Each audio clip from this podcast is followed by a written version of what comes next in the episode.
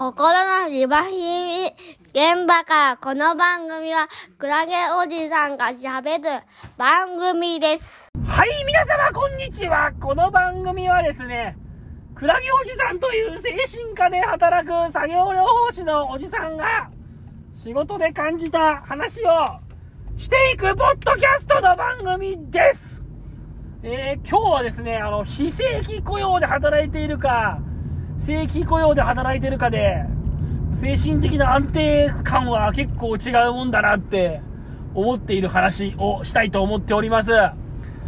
の、非正規雇用の問題っていうのがね、社会で結構語られますよね。まあ、よくわかんないですけど、この非正規雇用っていうのは、安倍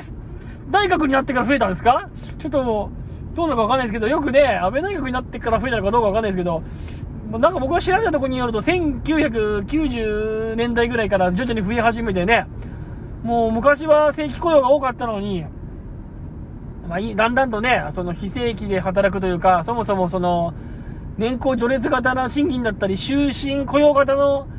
なんていうの、会社っていうのも少なく、そういう働き方っていうのもなくなってきて、まあ、非正規で少しずつ働くみたいな。社会も結構不安定化してきましたから、なんていうのかな、企業もその、ね、なんつんだ？企業も要は、あれですよ。安定してね、忙しい時と忙しくない時があるからですね、正社員雇っちゃうと、やっぱり雇う、ね、雇いづらいから、雇いちゃうと、こう、やめ、やめせづらいからですね、まあ、非正規の労働者を増やして、労働力を確保しようとするということなのかな、世の中的には。まあ、わかんないですけど、社会情勢的にはそういうことらしくて、非正規雇用の人っていうのがまあ、増えてますよね。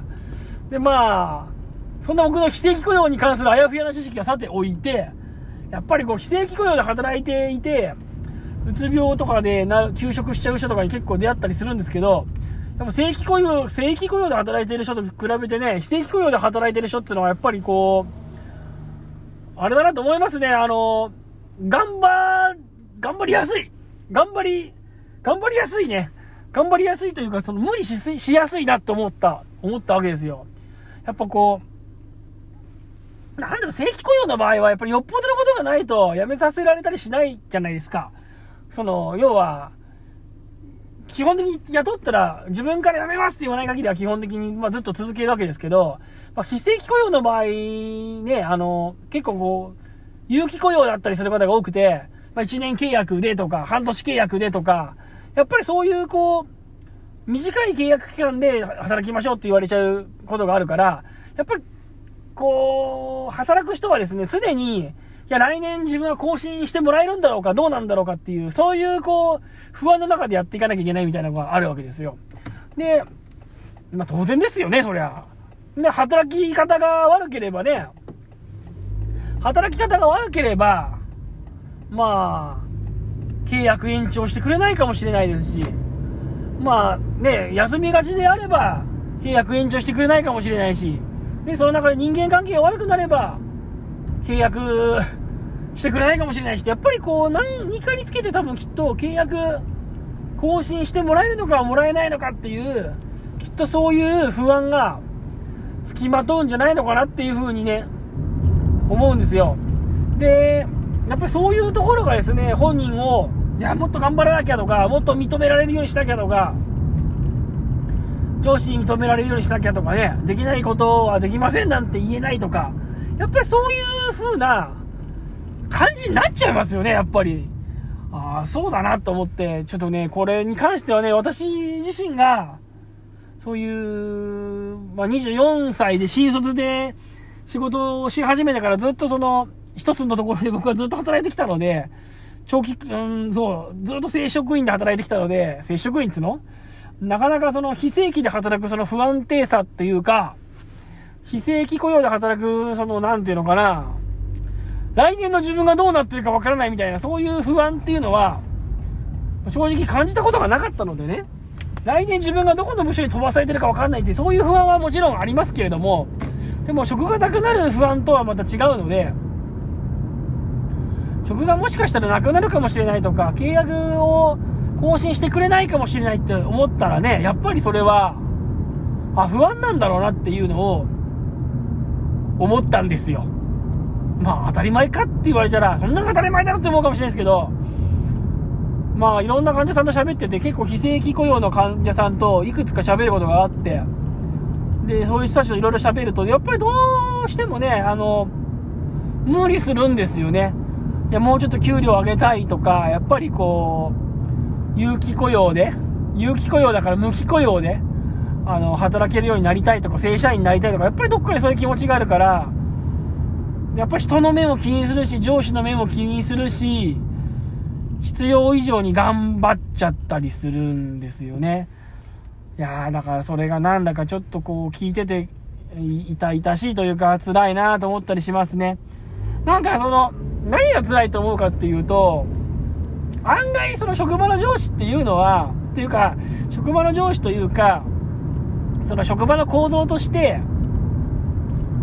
うんと、その人を有機契約から無期契約にするかどうかっていうことを、その、その、そこを決める人っていうのは、案外その人の働きっぷりを見てなかったりするっていうのが、まあ、この世の中のすごい悲しいところで、その、実際に一緒にこう、間近で働いてる人間がね、その方を、その、じゃあ、この人いい人だから正社員にしようとかっていうふうに評価するか、評価する、その権力を持ってるかっていうと、意外とそうでもなかったりするっていうのが、結構多いんですよね。そう、そういうことって結構あるなと思っていて、なんかまあ、話だが聞くと、そもそも、その契約の段階で、契約の段階で、その、有期雇用で雇われてる時点で最初から無期無期に変えるつもりはない人とかね、そういうこととかも結構あって、もう採用の段階で実は、えー、有期雇用で雇ったら、そもそもあんまりその人を無期雇用に変えるつもりがない場合とかも結構あったりもしますし、だから採用の面談をした人は、その人を有期にするか無期にするかっていうのを決める権力があるんだけど、その採用の面談をした人は、そもそも、その後のその人の働きっぷりとか見てなかったりとかすることなんかも結構あるもんだから、なんだろうな、一生懸命その頑張って、いや、正社員になるんだと思って頑張っても、あんまりその頑張りを実は見てもらってなかったりとかして。で、でですよ、結局、見てもらってなかったりとかして、でも頑張る、頑張んなきゃと思って頑張るので、頑張って、調子崩して、うつ病になっちゃったりとか、ね、休職しちゃったりとかするなんていうことは結構あって、それで、うつ病になっちゃったり休職しちゃったりするもんだから、そういうのができちゃったらなんかちょっともう、そういうところだけは、その、採用担当者を見てますね、人事の人は。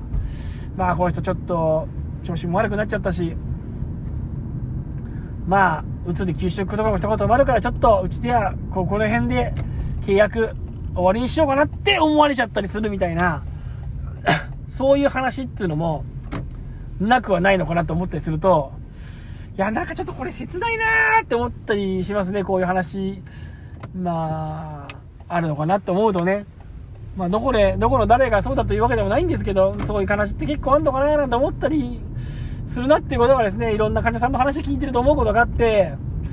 いや、なんだかちょっとこれ切ないなと思ったりするわけですよね。うん。まあ、どれぐらいその有期雇用から無期雇用に、こう、なんだかな、雇用が変わっていく人がいるのかっていうのは実はよくわからないんですけど、なんかね、話聞いてるとやっぱり、有期雇用で雇った人はずっと有期雇用なような感じも、な話もありますし、うん、なんだかね、なんだか切ないななんてことを思うことがあって、まあ、とにかく言いたいことはそういう、まあ、有期雇用なのか無期雇用なのかっていうことで、特に有期雇用だったりすると、まあ、頑張りすぎちゃって調子崩すっていう人が、まあ、いるっていう事実ですよね。それで、